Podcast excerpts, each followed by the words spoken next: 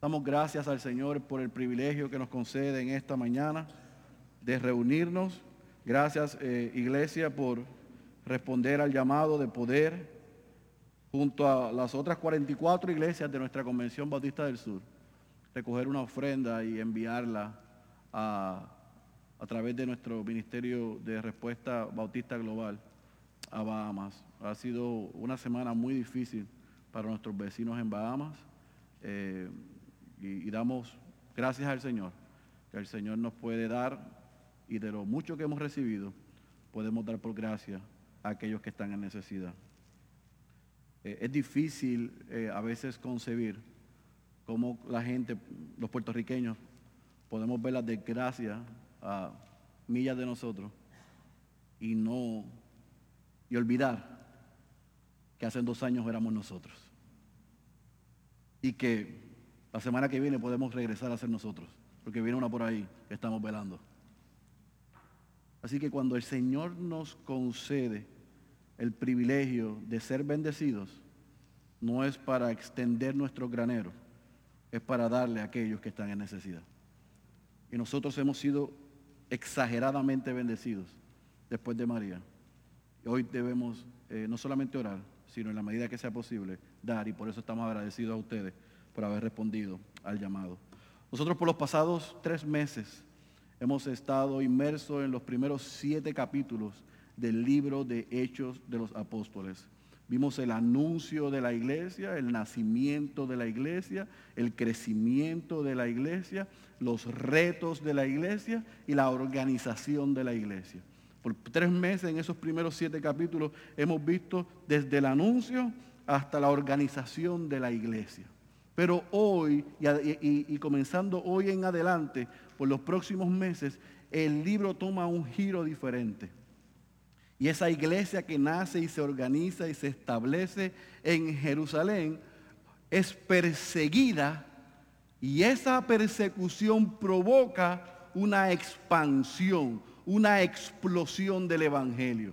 El Evangelio entonces sale de Jerusalén y se comienza a cumplir las instrucciones que dejó nuestro Señor Jesucristo en Hechos capítulo 1, versículo 8, cuando él dijo que le serían testigos en Jerusalén, en Judea, en Samaria y hasta los fines de la tierra. Así que hoy vamos a comenzar a ver cómo esas instrucciones que se tardaron un poco en cumplirse, hoy comienzan a salir de Jerusalén y muchas personas comienzan a escuchar y a creer en el Evangelio. Por eso te pido que vayas a tu Biblia, a Hechos capítulo 8. Hechos capítulo 8, vamos a leer, no vamos a leer 60 versículos otra vez. Es imposible, ya los pastores acordamos que una futura ocasión tengo sustitutos para que me ayuden a leer. Porque después de esos 60 versículos tuve que tomar un nap, una siesta cuando llegué a mi casa. Vamos a leer 25 versículos.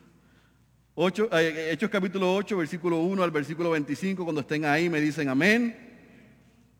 Muy bien, leemos la santa y la poderosa palabra de nuestro Señor Jesucristo.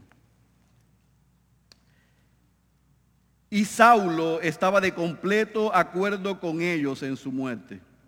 En aquel día se desató una gran persecución en contra de la iglesia en Jerusalén y todos fueron esparcidos por las regiones de Judea y Samaria, excepto los apóstoles.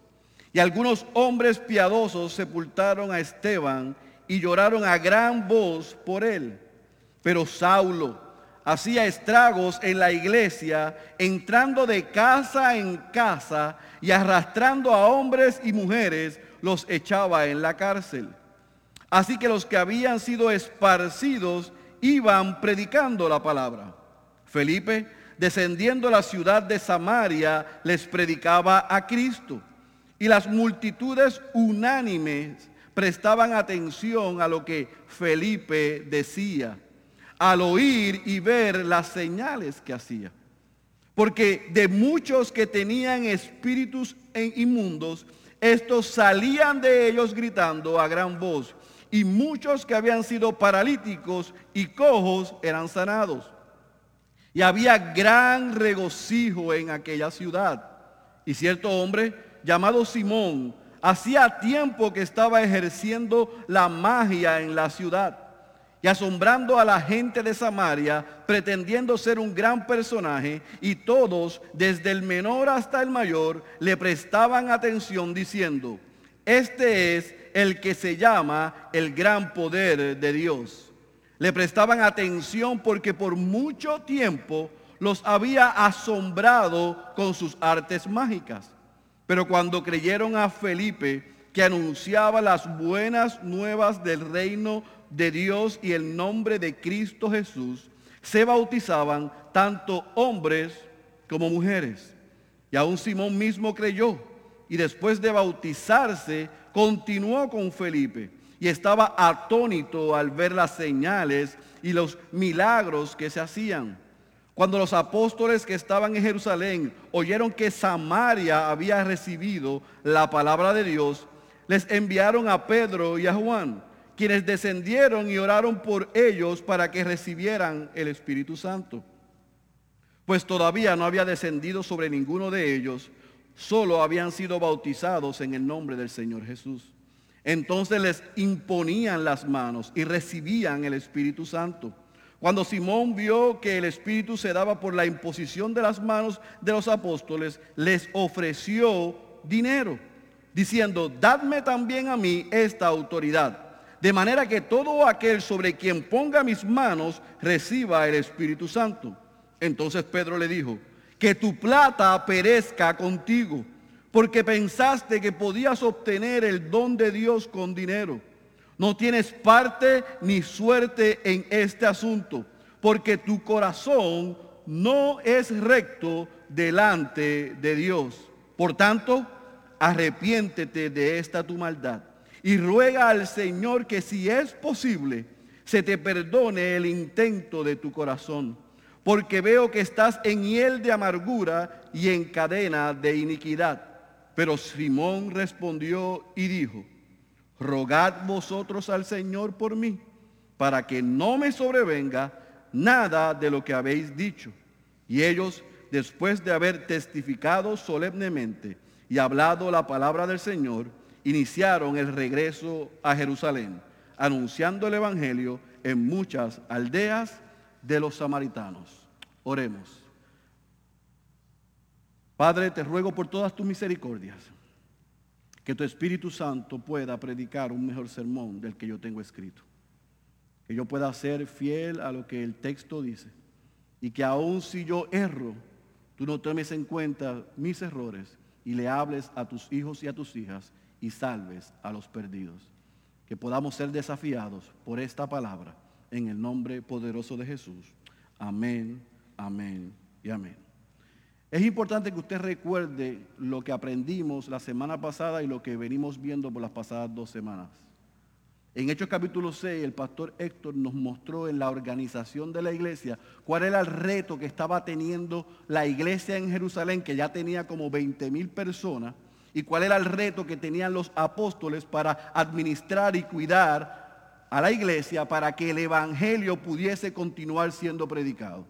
Y era que se estaban desatendiendo unas viudas que eran judías helenistas, o sea, de segunda generación o tercera generación, que habían llegado allá a la iglesia en Jerusalén, y la iglesia entendió y los apóstoles oraron y le pidieron a la iglesia que determinaran escoger siete hombres para que ellos pudieran atender a esas viudas y ellos pudiesen concentrarse en la oración y en la predicación.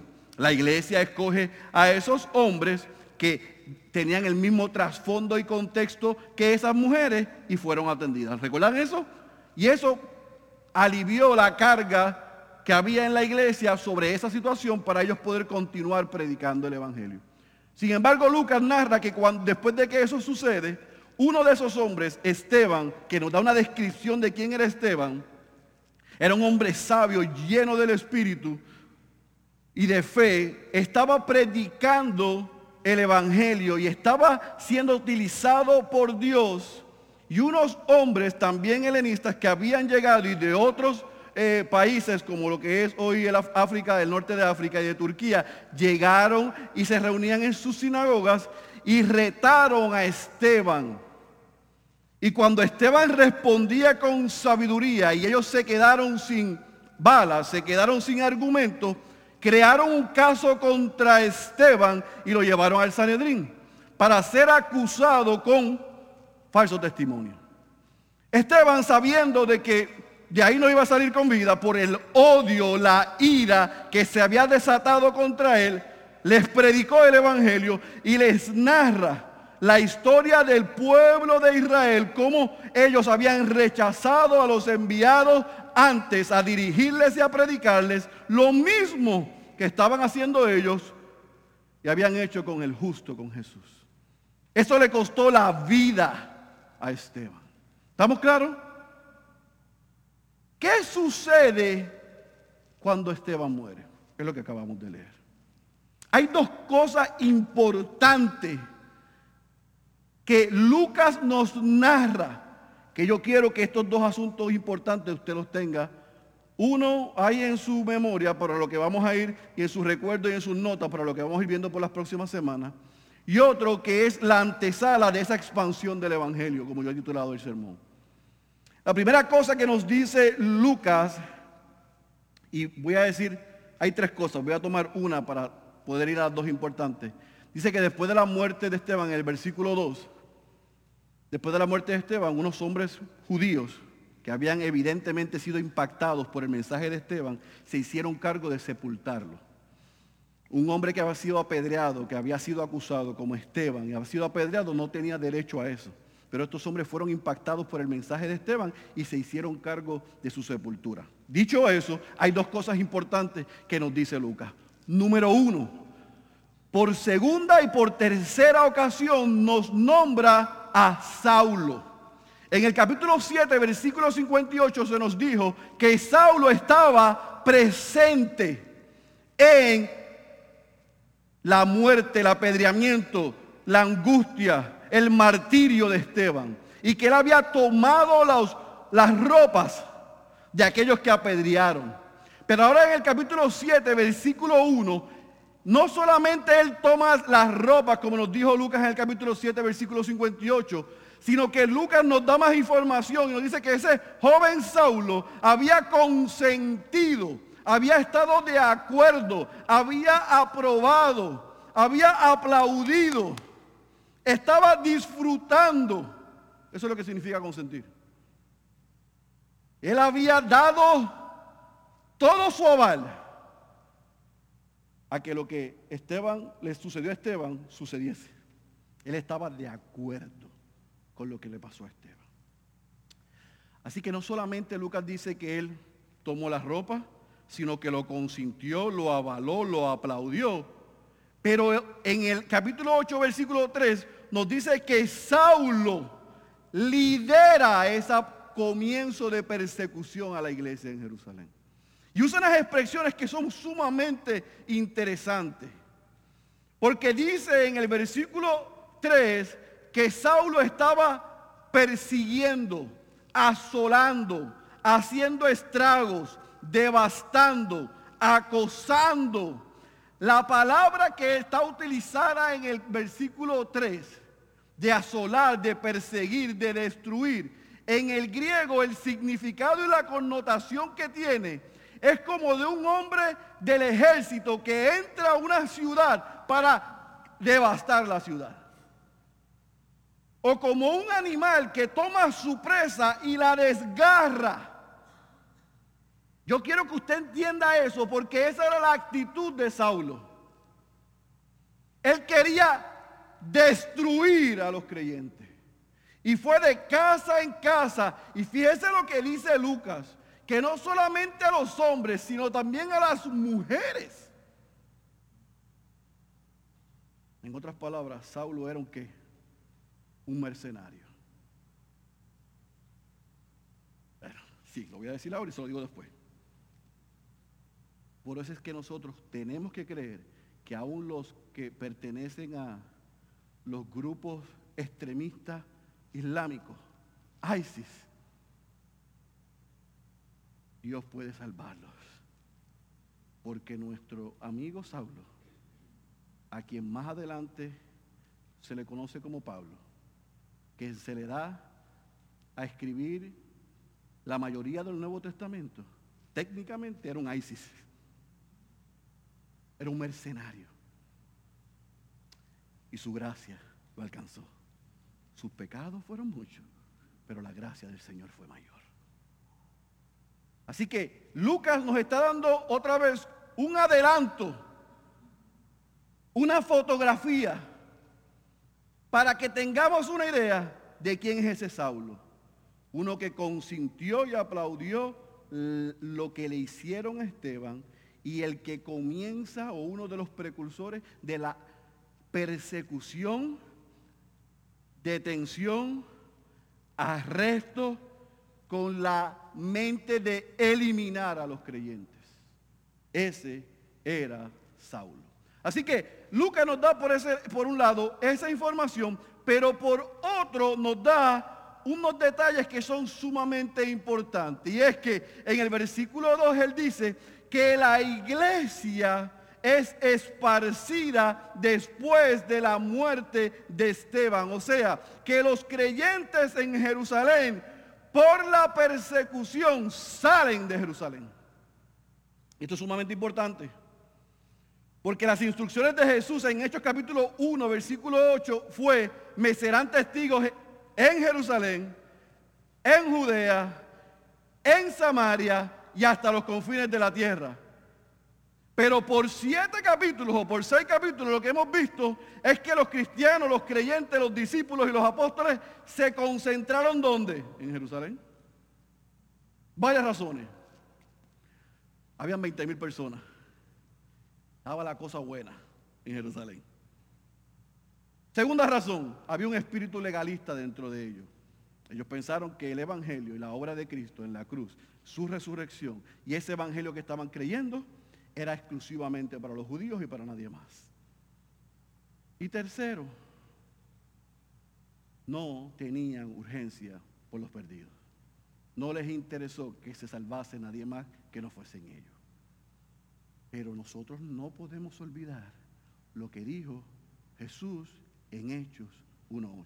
Yo siempre le digo a mis estudiantes en la clase de plantación de iglesia que cuando nosotros no cumplimos Hechos 1.8 y vamos Dios va a cumplir Hechos 8.1. Nos va a enviar. O vamos cuando Él dice, o Él nos envía como quiera. Si somos obedientes, vamos a sufrir, porque hemos aprendido por, por, dos mensajes durante estos siete capítulos que el costo por seguir a Cristo es sufrimiento, pero se sufre más cuando somos desobedientes. Y esta iglesia fue desobediente. No salió de Jerusalén cuando se le ordenó, sino que retrasó el proceso y entonces Dios envía una persecución para que ellos salgan. Pero ¿qué es lo que hace Dios?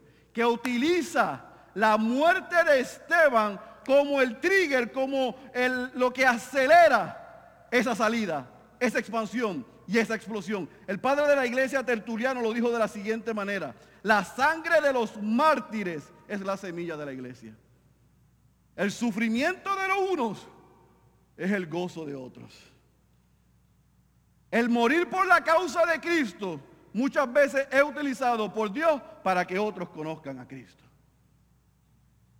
Y la muerte de Esteban no fue en vano, sino que dio pie a que salieran, porque fue lo que él ordenó. Cristo dijo, salgan y vayan a Judea a Samaria y a los confines de la tierra. Pero lo que es interesante que Lucas nos dice es que los que salieron de Jerusalén no fueron los pastores, no fueron los líderes, no fueron los apóstoles. ¿Quiénes dice él que fueron? Todos menos los apóstoles. Y déjeme aclarar algo.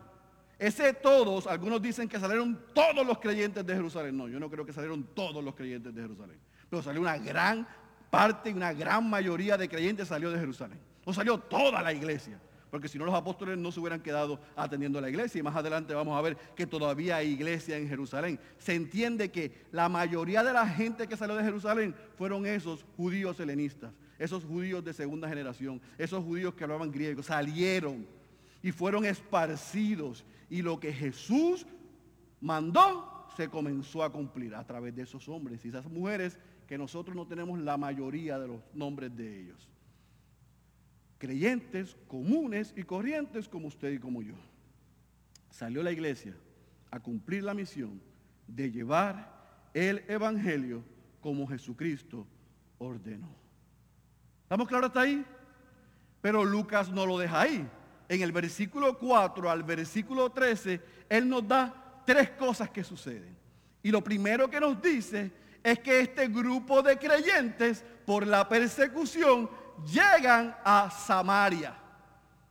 Y ese nombre para nosotros no es un nombre desconocido ni para ellos, porque ya Jesús le había dicho que tenían que ir ahí. Pero hay, hay algo importante que usted y yo debemos saber y conocer de Samaria, de quiénes eran los samaritanos y cuál era el trato entre los judíos. Por eso, eh, César, si puedes poner el mapa, yo sé que yo estoy como los meteorólogos y como Roberto Cortés enseñándole mapa cada vez que predico, pero yo creo que es importante que usted pueda ubicarse. Es importante que usted pueda ver. En Hechos capítulo 1, versículo 8, Jesús antes de ascender al Padre le dijo a ellos, me serán testigos donde? En Jerusalén, en Judea, en Samaria y hasta los confines de la tierra en aquella época. ¿Estamos claros? Lo que hemos visto por siete capítulos es que ellos se concentraron en Jerusalén.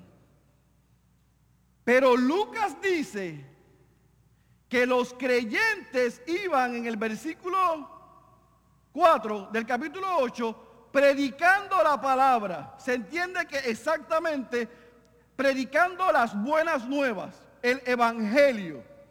Y fueron, dice Lucas, y menciona un nombre, a Samaria. Habla que Felipe llega a Samaria. Pero hay algo importante que usted tiene que saber de, los, de Samaria de los samaritanos. 600 años antes, pasa al otro mapa, por favor. El imperio asirio tomó Samaria y conquistó a Samaria y sacó a los israelitas que eran pudientes, que tenían mucho dinero, que eran de la alta sociedad, los desterraron. Muchos de ellos llegaron a Jerusalén y a otros lugares. Pero ¿qué hicieron los asirios? Que comenzaron a traer presos, paganos y gente donde ellos habían conquistado a Samaria. ¿Sabe lo que sucedió? Que ahí en Samaria entonces los paganos se casaron y se mezclaron con los pobres que habían quedado en Samaria y de ahí salen los samaritanos. Por lo tanto, dale para atrás un momento, César. Para los judíos, para los que viven en Jerusalén, los samaritanos eran ciudadanos de segunda clase. Eran mestizos eran paganos y los judíos odiaban a los samaritanos. Pero Jesús en su ministerio, en Juan capítulo 4, dice el evangelista que a Jesús le era necesario pasar por Samaria. Y yo quiero ser un hincapié y un paréntesis ahí. A él era necesario pasar por Samaria. ¿Sabe lo que hacían los judíos cuando iban a Galilea? Ellos cruzaban el mar muerto, subían por Perea, Decápolis y llegaban aquí. No pasaban por Samaria. Quedaban la vuelta. Lo que se tardaba una semana, se tardaba tres. Pero a Jesús le era necesario pasar por Samaria. Y cuando Jesús llega a Samaria, llega a la ciudad de Sicar y se sienta en el pozo y tiene el encuentro con esa mujer y le dice, dame de beber, y ella le desafía y Jesús le dice, si tú supieras quién te está pidiendo de beber, tú le pedirías agua que da, que son ríos de agua viva. Esta es agua de vida eterna. Esa mujer quedó transformada y la transformación de esa mujer fue que ella salió a compartir con otros. Y esos hombres vinieron corriendo y escucharon de Jesús lo mismo que él le dijo a la samaritana. Por lo tanto, no pierda de perspectiva. Jesús antes de ascender, de ascender al Padre les dijo, vayan a Samaria, pero ya Jesús había dejado un pueblo y una gente preparada. Porque Él mismo fue, Él mismo les visitó y Él mismo les predicó al lugar que Él le era necesario ir, que estaba descartado para el mundo y para los judíos. Pues ahí nos dice Lucas que le fue enviado a un hombre llamado Felipe. Y él va a Samaria. Y él llega a Samaria y comienza a predicar la palabra. Y cuando usted escucha a Felipe, no es un nombre que nosotros hemos, no hemos escuchado antes, porque este Felipe no era Felipe el apóstol, que sale en Hechos capítulo 1, sino uno de los que fue escogido como diáconos, como servidores. Y este hombre llegó a Samaria y comenzó a predicar el Evangelio. Y comenzó a compartir las buenas nuevas y comenzó a explicar la obra que Dios había hecho a través de Cristo en la cruz del Calvario y cómo los había salvado a ellos y cómo lo mismo que Dios hizo con ellos en Jerusalén estaba dispuesto y disponible para hacer con ellos en Samaria. Pero no solamente Él les predicó, sino que Dios le dio el poder a Felipe y Felipe hizo señales, milagros, sanidades, y liberación de espíritus inmundos. Así que los samaritanos al escuchar el Evangelio, pero ver las obras de Felipe, dice que quedaron atónitos, quedaron perplejos. Y creyeron y se bautizaron. Pero la tercera cosa que nos dice Lucas, no es solamente que Felipe fue y predicó, que la gente respondió, que la ciudad tenía gran gozo, sino que también nos menciona y nos da el nombre de un hombre llamado Simón. Este Simón es un personaje importante para los samaritanos. Se le conocía como Simón el mago. Y esa expresión de Simón el mago es porque este hombre era un brujo, un hechicero, un astrólogo, un adivinador, un ocultista, entre otras prácticas satánicas. ¿Me entendió? Él hacía de todo en botica. Pero tenía tanto poder y tanta autoridad, y como era respaldado por Satanás, los samaritanos creían que Simón era el gran poder de Dios, o sea, que tenía un respaldo divino. En otras palabras, este Simón tenía a los samaritanos, como decimos aquí, en un bolsillo. Él tenía dominio. Los historiadores piensan que Simón era un personaje pagano tan importante en Samaria que algunos creen, yo no estoy totalmente de acuerdo con eso, que él es uno, de los, uno de los padres del gnosticismo. Sea cierto o no, tenía mucha influencia y mucho poder y mucha autoridad satánica sobre los samaritanos.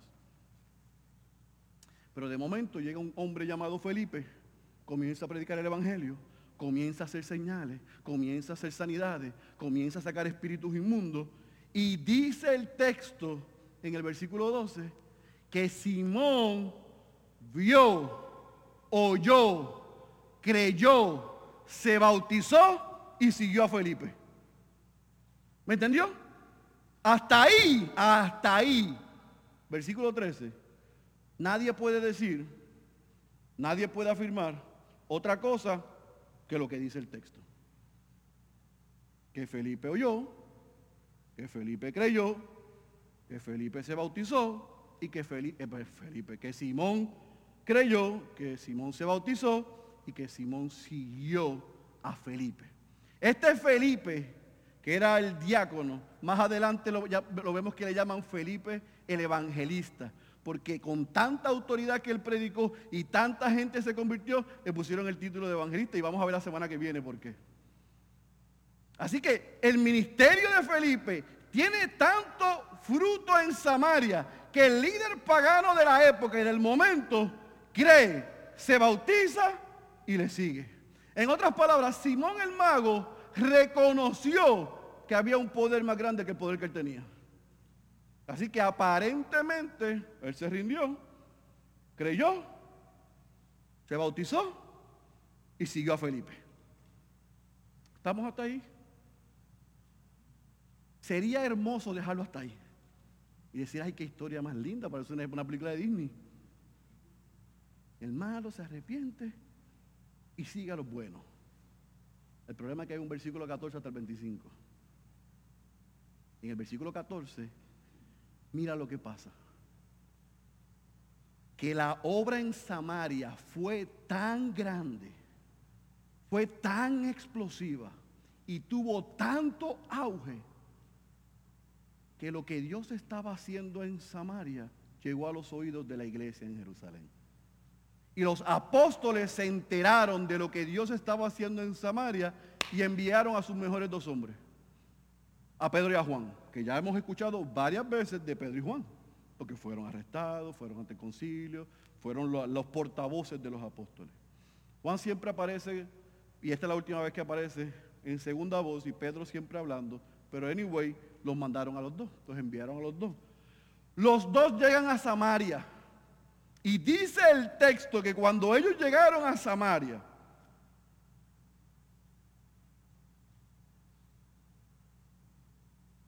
versículo 14, dice, cuando los apóstoles que estaban en Jerusalén oyeron de que Samaria había recibido la palabra de Dios, le enviaron a Pedro y a Juan, quienes descendieron y oraron por ellos para que recibieran el Espíritu Santo. Así que cuando ellos llegaron, ellos constataron que Dios a través de Felipe había, había hecho algo extraordinario en Samaria. Pero ellos habían creído, habían sido bautizados, pero no habían recibido el Espíritu Santo. Y déjeme secarme porque yo quiero explicar bien esto. Ese suceso, eso que sucedió, valga la redundancia, de que los apóstoles envían a Pedro y Juan a Samaria para constatar lo que había sucedido, dice Lucas que cuando ellos descienden, ellos oran e imponen las manos sobre aquellos que habían creído y sido bautizados para que recibieran el Espíritu Santo. ¿Por qué eso es importante? Recuerde lo que había sucedido en Jerusalén en Pentecostés. El Espíritu Santo descendió, ellos hablaron otros idiomas, porque el Espíritu Santo al ellos ser investidos de poder, pudieron predicar el Evangelio. Pedro comienza a predicar, se convierte en tres mil y más adelante cuando ellos, o cuando ellos escuchan a Pedro predicar, le preguntan, ¿qué tenemos que hacer? Porque tuvieron convicción de pecado. Pedro les dijo, arrepentíos, bautícese y recibirán el don del Espíritu Santo. O sea, aquella iglesia que inicia, cuando ellos creen, el Espíritu Santo viene sobre ellos. En Samaria, y lo vamos a ver más adelante, con los gentiles y lo vamos a ver más adelante con los discípulos de Juan, estos tres grupos creen la predicación del Evangelio, pero no han recibido el Espíritu Santo porque en el caso de los samaritanos se entiende que no habían llegado los apóstoles que tenían la autoridad en ese momento para orar e imponer las manos para que ellos recibieran el Espíritu Santo y se pudieran unir a la iglesia del Señor. Ya no es el Evangelio solamente para los judíos, sino ahora los samaritanos, los descartados, también al recibir el Espíritu Santo son parte de la familia. ¿Estamos claros? Más adelante los gentiles creen, se les oran y reciben el Espíritu Santo y se unen a la iglesia. Y más adelante los discípulos de Juan que creyeron en el antiguo pacto reciben el Espíritu Santo y se unen a la familia. Entonces la iglesia del Señor comienza a hacer lo que Él quería que fuese. una iglesia donde había gente de toda lengua, de toda raza y de toda nación. Y aunque ellos habían creído lo que se les había predicado, ciertamente necesitaban la presencia de los apóstoles y la oración para constatar el trabajo allí y unirlos a la iglesia del Señor. ¿Estamos claros? Ahora, eso no quiere decir que esas experiencias irregulares aquí, con los gentiles y con los discípulos de Juan, eran la norma. En otras palabras, las palabras de Pedro en Hechos capítulo 2, versículo 38, arrepentidos, bautícesen y recibirán el don del Espíritu Santo, es la norma. Un pecador se arrepiente y cree y el Espíritu Santo sella y viene a morar en él. No se necesita un segundo bautismo del Espíritu Santo. ¿Me entendieron? No hay una cosa como yo me salvo hoy y tres años después paso al frente, me imponen las manos para recibir el Espíritu Santo. Eso no es la norma, las instrucciones, ni lo que vemos en el Nuevo Testamento. En tres experiencias particulares e irregulares se vio por la necesidad de constatar a esos que se unieran a la iglesia del Señor y el Evangelio fuese llevado a los confines de la tierra, que los apóstoles imponen manos u oran para unir a esos tres grupos a la iglesia del Señor. Pero eso no es la norma después de eso. Así que a mis amigos y hermanos que afirman que hay un segundo bautismo del Espíritu Santo, que el creyente primero se salva y después tienen que ponerle las manos para recibir al Espíritu Santo, para hablar en lenguas extrañas y se necesita un intérprete, eso no es bíblico. Y eso no es la norma. Yo me arrepiento, yo me arrepentí, yo creí y el Espíritu Santo me selló, vino a morar en mí. De una vez y para siempre. Ahora, como muy bien predicó el pastor César hace unas semanas atrás, eso no significa que los creyentes debemos ser llenos del Espíritu Santo y en nuestra vida y caminar cristianos debemos tener la llenura del Espíritu como él muy bien explicó. Pero hay que tener cuidado porque esta porción es la que toman fuera de contexto un montón de gente para afirmar un bautismo del Espíritu Santo después de la conversión. Y eso, al contrario, lo que afirma que es un disparate.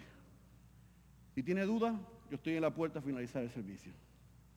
Pero yo le puedo garantizar que lo que sucedió aquí, lo vamos a ver en Hechos capítulo 10, versículo 46 con los gentiles. Lo vamos a ver en Hechos capítulo 19, versículo 6 con los discípulos de Juan.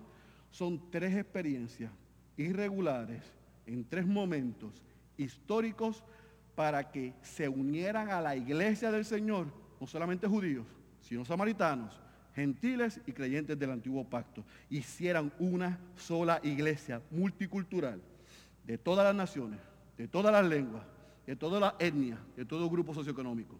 Esta es la iglesia del Señor. Yo sé que quizás algunos les rompí los cables. Pero yo te quiero ser responsable con lo que dice el texto, no con lo que dice la costumbre y la cultura. Ahora, mientras eso sucede y los apóstoles imponen las manos y los samaritanos que creyeron y se bautizaron recibieron el Espíritu Santo, Simón el mago, el que había creído cuando Felipe predicó, el que se había bautizado con Felipe y el que estaba siguiendo a Felipe al ver el poder y la autoridad de Pedro y Juan al imponer las manos sobre los samaritanos y ellos recibir el Espíritu Santo, le dijo a Pedro Juan, oye chicos, ¿cuánto ustedes quieren por eso? ¿Cuánto es? Yo quiero eso también. Yo quiero que tú me dejes esa autoridad y me dejes ese poder para yo imponer las manos sobre la gente y que la gente reciba el Espíritu Santo. Ahora, algunos de ustedes pueden decir, oye, pero este Simón era bien atrevido. Pues déjeme decirle que en aquella cultura eso era muy normal. Se pagaban por posiciones religiosas, por autoridad y por lugar. Dicho sea de paso, hoy día se conoce a lo que Simón hizo como simonía. es compra o venta de lo espiritual con medios o bienes materiales. se venden sacramentos, se venden posiciones. Una simonía. Simón dijo, ¿cuánto quieren? Entonces, ¿quién vino a la, a la acción? Pedro, del barrio Collores en Puerto Rico. Sacó la bazuca y fue contra Simón. Y le dijo, que tu dinero se destruya junto contigo por pensar que es posible comprar el don de Dios. Tú no tienes parte ni derecho en esto, porque tu corazón no es recto delante de Dios. Arrepiéntete de tu maldad y ora al Señor. Tal vez Él perdone tus malos pensamientos, porque puedo ver que estás lleno de una profunda envidia y que el pecado te tiene cautivo. Pero espérese un momento. Usted no está siguiendo la lectura conmigo. Pero este no es el hombre que había creído el mensaje que Felipe predicó. Este no fue el hombre que se bautizó. Y este no fue el hombre que siguió a Felipe. ¿Cómo ahora Pedro le dice esas cosas? Porque Pedro pudo detectar con facilidad que eso fue una falsa conversión. Que, eh, Simón lo que dijo al Felipe predicarle el Evangelio fue una confesión de los labios hacia afuera. Su corazón no había sido regenerado y transformado. Él pudo detectar que no había pasado nada dentro de la vida de Simón. Él vio que su confesión y bautismo no fue genuina, pero hizo algo interesante Pedro, que en vez de mandarle al Señor que bajara fuego y exterminara a Simón, Pedro le dijo, arrepiéntete. Lo llamó al arrepentimiento. Lo llamó a una verdadera conversión. Le dijo, arrepiéntete de tu maldad y ora al Señor. Tal vez él perdone tus malos pensamientos porque puedo ver que estás lleno de una profunda envidia y que el pecado te tiene cautivo. Mire mi querido hermano, a Simón el mago se le dio una segunda oportunidad. Pero ¿qué sucede? El versículo 24 nos dice que hubo convicción en la vida de Simón, pero no hubo arrepentimiento se asustó y dijo, órenle al Señor, ruéguenle a Dios que nada de lo que ustedes digan me pase. En vez de decir, pecador soy, me arrepiento. Dijo, que las consecuencias de lo que yo acabo de hacer no me pasen. Eso fue lo que le dijo. No me arrepiento de lo que he pensado, de lo que he deseado. ¿Usted sabe cuál es, el clímax de este encuentro entre Simón Felipe, Simón los apóstoles, Simón confrontado por Pedro, que Simón engañó a Felipe, pero no a Dios. Simón se engañó a sí mismo, pero no a Dios. Ahora, esto es para los pastores y a los futuros pastores. Lamentablemente en la iglesia hay gente que hablan cristianés, que visten como cristianos y que actúan como cristianos, pero en el día de la prueba se prueba, valga la redundancia, que no son cristianos. Se muestra lo que hay en su corazón. James Boyce dijo referente a esto, una advertencia para cualquiera que piense que solo porque él o ella ha hecho una profesión de fe, o ha pasado por ciertas situaciones esperadas a los cristianos, él o ella es justo ante Dios. Ese, mis queridos hermanos, no es el caso. Una profesión de fe sin un corazón transformado no te hace cristiano.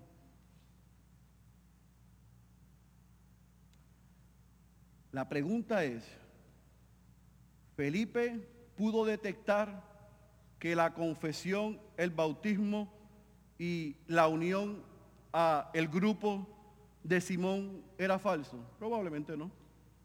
Como los pastores muchas veces no lo vamos a saber. Pero el mejor amigo de todos es el tiempo. Y el tiempo probó las intenciones y el corazón de Simón. Y cuando vio lo que hacían Pedro y Juan, dijo, yo quiero lo mismo. Dinero yo tengo de sobra. ¿Qué hay que pagar? Pedro dijo, tú no has nacido de nuevo. Arrepiéntete y tal vez el Señor te perdone. Hace unas semanas atrás hablamos y yo prediqué y les enseñé sobre Ananías y Zafira, ¿recuerdan? Ananías engañó, retuvo, mintió y la consecuencia ¿cuál fue? Muerte inmediata.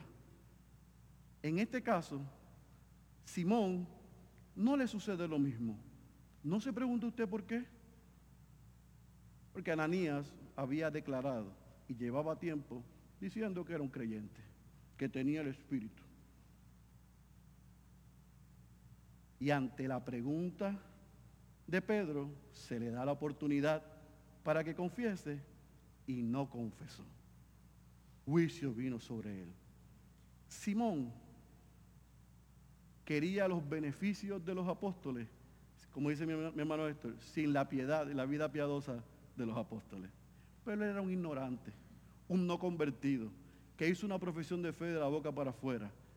Y Dios tuvo misericordia de él y lo llamó al arrepentimiento. ¿Se arrepintió Simón el mago? Lucas no lo dice, así que yo no sé. No me voy a preguntar si se arrepintió porque yo no lo sé. Yo no sé eso.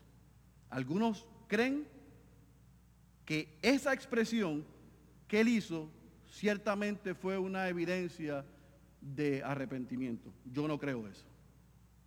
Y otros dicen que la historia afirma que Simón después de ese suceso se puso peor y se convirtió en un problema para la iglesia que más adelante se desarrolló en Samaria. Así que como Lucas no lo dice, yo no puedo afirmar si una u otra. Lo que yo sí puedo es extraer lo que nos dice ahí para ti, para mí. Y es que nosotros no podemos engañar a Dios. Así que concluye Lucas el relato diciéndonos que después de ese encuentro con los samaritanos, con Felipe y con Simón el mago, los apóstoles Pedro y Juan regresan a Jerusalén. Pero mientras van de camino, van predicando el Evangelio en otras aldeas y comunidades en Samaria. Y así cierra este capítulo. ¿Usted quiere saber qué, pasó más adelante? Venga el próximo domingo. Pero hay varias cosas que son importantes que nosotros podemos extraer y aprender. Y yo quiero que usted las anote o le tome una foto ahí en pantalla. Porque la aplicación de este mensaje es para el creyente. Y la conclusión es para el que cree que es creyente y no lo es y para el no creyente. Así que la aplicación, iglesia, creyente, número uno, vuelvo y lo repito, es mejor obedecer a Dios e ir. Envíame, yo iré a proclamar tu evangelio en tiempo y fuera de tiempo. Eso es lo mejor que podemos hacer, obedecer.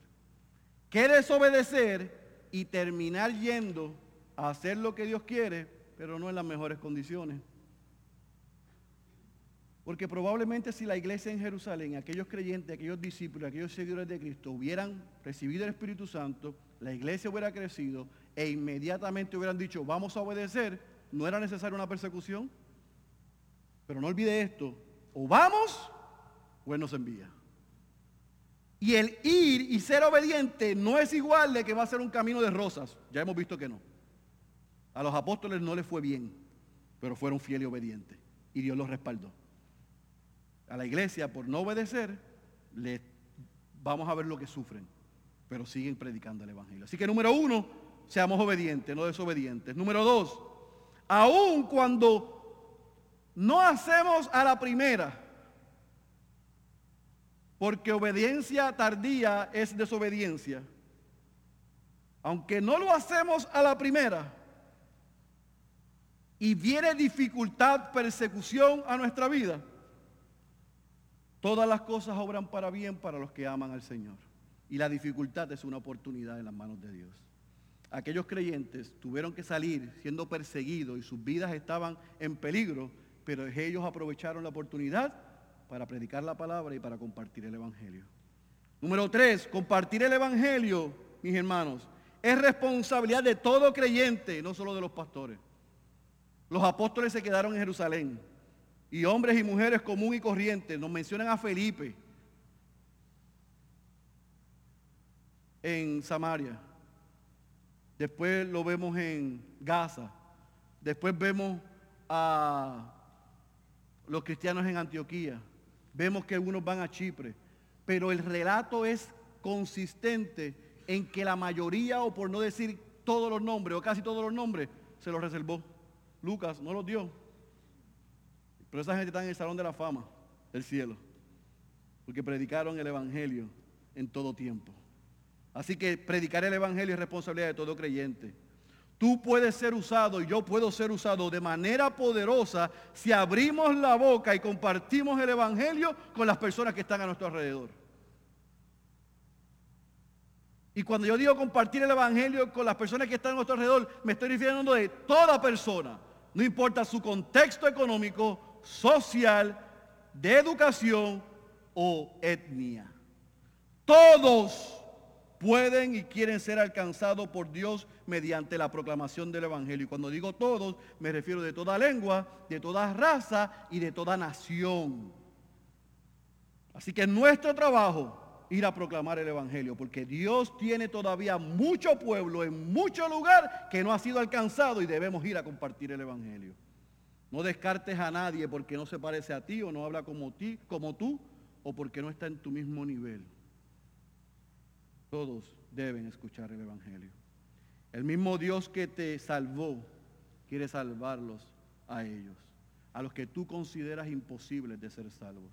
Como te dije, Quizás tú miras para allá, son musulmanes que matan a cristianos y dices, esa gente no merece el perdón de Dios, sí merecen el perdón de Dios. Lo que necesitas es que vaya alguien y les predique el Evangelio. Y quizás haya allí mucho pueblo del Señor que usted y yo no conozcamos. Yo le aseguro, mis queridos hermanos, que en Jerusalén, escuche bien, bueno, lo vamos a ver más adelante, aquellos creyentes jamás pensaron que Saulo era capaz de ser salvo y transformado. Cuando comienza a predicar, en vez de ellos aplaudirlo, lo que hicieron fue tenerle miedo. Decirle, este yo creo que viene con una segunda agenda, con una doble agenda. Así que lo que era imposible para los hombres, Dios lo hizo posible. Y si salvó a Saulo, puede salvarte a ti, puede salvarme a mí, puede salvar a otros. No limites a Dios Aquí hay gente que Dios está preparando, no solamente para predicar el Evangelio e iniciar iglesias en Puerto Rico. Algunos de ustedes Dios los va a preparar para enviarlo a lugares que ustedes no imaginan. Solamente ore, practique predicando el Evangelio aquí, confíe y espere en el Señor. Quiera Dios que de esta iglesia salgan muchos misioneros a llevar el Evangelio a diferentes lugares. Porque quizás nosotros como padres lo que queremos es que nuestros hijos sean abogados, médicos, ingenieros. Y eso no es nada malo. Pero ningún padre yo estoy seguro que quiere que su hijo se muera predicando el Evangelio. Pues ¿sabe qué? Lo más que honra a Dios es que nosotros, nuestros hijos, mueran en el campo, misioneros, predicando el Evangelio. También honra en la oficina que prediques el Evangelio. Así que no hay ningún problema con eso. Pero hay algunos que puede ser que pierdan su vida predicando el Evangelio. Y en vez de decir, ay Señor, que eso no me pase, digamos, Señor, haz conmigo lo que tú quieras. Y por último, creyente, déjame explicarte una cosa. Y lo vas a escuchar mucho aquí si te quedas. Tú no puedes decir, y yo no puedo decir, que tenemos pasión por Dios y que no tengamos pasión por los perdidos. Si en mi casa hay no creyentes, si en mi familia hay no creyentes, si en mi urbanización hay no creyentes, si en mi trabajo no hay creyentes, si en mis equipos deportivos hay no creyentes, y, si en la barbería el que me recorta, yo me recorto aunque usted no lo crea, hay, hay no creyentes. Esa gente son importantes. Y yo es una oportunidad para mí y para usted para predicar y proclamarle el Evangelio. Entonces yo no puedo venir el domingo y decir, yo tengo pasión por Dios y de lunes a sábado los perdidos están al lado mío y yo no tenga ninguna empatía, simpatía y dolor por alcanzarlos con el Evangelio. Pasión por Dios es pasión por los perdidos, porque pasión por los perdidos es pasión por Dios. Una va de la mano de la otra. Así que para concluir, yo quiero cerrar este mensaje con los que son como Simón. Por eso yo te pido que tú examines tu vida hoy para concluir. Cuidado de juzgar y condenar a Simón el mago y decir, qué charlatán ese hombre, mira cómo jugó con Felipe. Mira qué atrevido, como fue y le pidió a Pedro y a Juan esa autoridad. Cuidado con decir eso. Y nosotros perder de perspectiva que podemos estar haciendo lo mismo y viviendo de la misma manera. Diciendo de la boca para afuera y aún pasamos al frente y dijimos una oración y aún venimos a la iglesia y aún actuamos como cristianos, pero nuestro corazón está lejos de Dios. No ha habido un arrepentimiento genuino y no hemos creído en Jesucristo como no solamente como Salvador, sino también como Señor de nuestras vidas. Cuidado con decir una cosa y hacer otra. Y esta semana, providencialmente, el Señor nos da el mejor ejemplo de los Simones, Simones el, los Simón, el mago de la vida. Porque esta semana, el septiembre 3, el famoso Benny Hinn se paró en televisión y dijo, yo hoy voy a sorprender a muchos. Y confieso y me arrepiento de predicar el Evangelio de la prosperidad. Es una afrenta contra el Evangelio pedir dinero para que el Evangelio sea proclamado o para que tú recibas tu milagro. Cuando yo vi eso, yo que soy, se lo tengo que confesar como medio escéptico, vi las celebraciones en las redes sociales y dije, como dice uno por ahí en la radio, esto no me huele a peje de que no es, como que no es de verdad. Pero yo no soy quien para juzgar, vamos a darle tiempo. Eso fue mi opinión personal y me la reservé. Se la confieso a ustedes aquí. Pero ¿sabe qué? Que después de este día, ¿se sabe que después de un día viene qué? Otro día. ¿Usted no sabía eso? A menos que el Señor nos mande a buscar o venga por pronto, mañana es lunes. Mañana es otro día. Pues después de ese día, vino otro día. Y en septiembre 4, el mismo que se arrepintió y que estaba diciendo que no se cobra por el milagro y el evangelio, estaba pidiendo cuotas de 120 dólares para cancelar las deudas. Para ser libre de deuda.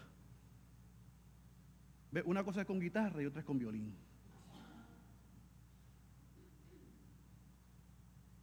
Simón el mago creyó, se bautizó y siguió hasta que su corazón fue probado. Benijín dijo, por un lado, yo me arrepiento. 24 horas después estaba en el vómito otra vez. Y déjeme decir algo, algo. Yo oro porque Él y todos los que predican esa basura vengan al arrepentimiento y a la fe. Yo oro por ellos. Pero lo que yo no estoy de acuerdo, y la palabra es evidente, es que creamos que podemos jugar con Dios jugando con la opinión pública. Por eso es que mi llamado para concluir para todos los que estamos aquí es que examinemos nuestra vida. Y si tú y yo no hemos reconocido a Jesucristo, a Dios hecho hombre, que vivió la vida que tú y yo no hemos podido vivir y recibió la muerte que tú y yo merecíamos, y al tercer día el Padre encontró eh, eh, perfecto ese sacrificio y lo resucitó y lo levantó de entre los muertos. Y ha prometido que regresará a reinar por siempre. Y que por su obra usted y yo podemos ser salvos y tener vida eterna por siempre. Si usted y yo no hemos creído eso, hoy lo podemos creer. Pero si lo que hemos hecho confesar una salvación y una fe sin esos elementos, hoy es el día de arrepentimiento para usted. Yo te voy a repetir las mismas palabras que dijo Pedro. Las mismas. Arrepiéntete de tu maldad y ora al Señor. Tal vez Él perdone tus malos pensamientos, porque puedo ver que estás lleno de una profunda envidia y que el pecado te tiene cautivo. Si tú estás aquí creyendo que eres cristiano y te has dado cuenta que no lo eres, o aún si tú te estás preguntando dentro de tu corazón, bueno, pastor, ¿y cómo yo sé si yo soy cristiano o no? Concluyo con las palabras de A.W. Pink. La gran diferencia entre el no regenerado y el regenerado, o sea, el no nacido de nuevo y el nacido de nuevo, es que a uno se, se endurece en su pecado y el otro se quebranta ante Dios por causa del pecado. ¿Dónde estás tú? ¿Dónde estoy yo? En los que nos endurecemos al pecar o el que cuando pecamos nos quebrantamos porque hemos pecado contra un Dios tres veces santo. El que tenga oídos para oír, yo ruego que haya escuchado y que hoy responda a la voz de Dios. Hoy es el día de salvación. Cierre sus ojos, por favor. Padre, gracias por el testimonio de aquellos creyentes y de Felipe, de que ellos fueron aún por la persecución a predicar tu palabra, a predicar las buenas nuevas y a presentar a Cristo como la única alternativa que tienen los hombres. Gracias por el denuedo de Felipe en atreverse a ir a un lugar que era descartado para muchos, pero que ya tú tenías en tu corazón ser alcanzado y proclamar las buenas nuevas y presentarles a Jesucristo como Señor y Salvador. Gracias por el ejemplo, el ejemplo de Simón el mago, porque muchos de nosotros nos podemos ver en él. Queremos la piedad sin el dolor.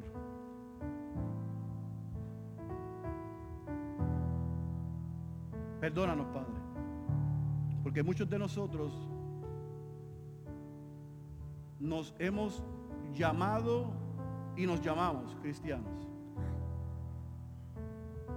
pero realmente no hemos nacido de nuevo. Amamos y disfrutamos el pecado. Y pecamos y practicamos habitualmente el pecado.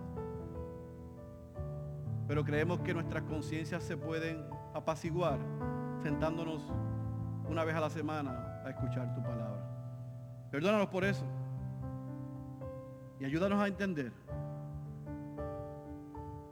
de que esto es serio. Que te costó la vida, la vida de tu hijo en la cruz. Para que los que no somos tus hijos, a través del sacrificio de tu hijo, su muerte y de su resurrección, nosotros podamos ser llamados tus hijos.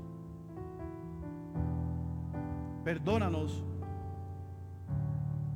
por no ir a proclamar el Evangelio a todas las personas que nos rodean. A no tener un sentido de urgencia y una pasión por los perdidos. Pero sobre todas las cosas, Señor, yo te ruego que aquellos que están aquí hoy o que escuchan este mensaje y son como Simón el mago, que creyeron y confesaron, se bautizaron y siguieron, y están siguiendo pero su corazón está lejos de ti, que entiendan que tu ira está sobre ellos. Pero que si hoy ellos vienen en arrepentimiento y en fe por la obra de tu Hijo en la cruz, y ellos se arrepienten de sus pecados y te reconocen a ti Cristo como Señor y Salvador, ellos pueden ser no solamente perdonados, sino también pueden ser salvos y pueden disfrutar de una vida eterna. Señor, a los creyentes, danos pasión para proclamar el Evangelio. Y a los que no son creyentes, por todas tu misericordia, convéncelos de pecado y que vengan en arrepentimiento y en fe. Ayúdanos a nosotros en Ciudad de Dios a ser una iglesia que proclama el Evangelio en tiempo y en fuera de tiempo. Que va donde nadie quiere ir y que se relaciona con quien nadie se quiere relacionar para que tu evangelio sea predicado, tú seas glorificado, Cristo exaltado, los creyentes sean edificados y los inconversos sean salvos. Haznos esa iglesia, Señor, en el nombre poderoso de Jesús. Amén, amén y amén.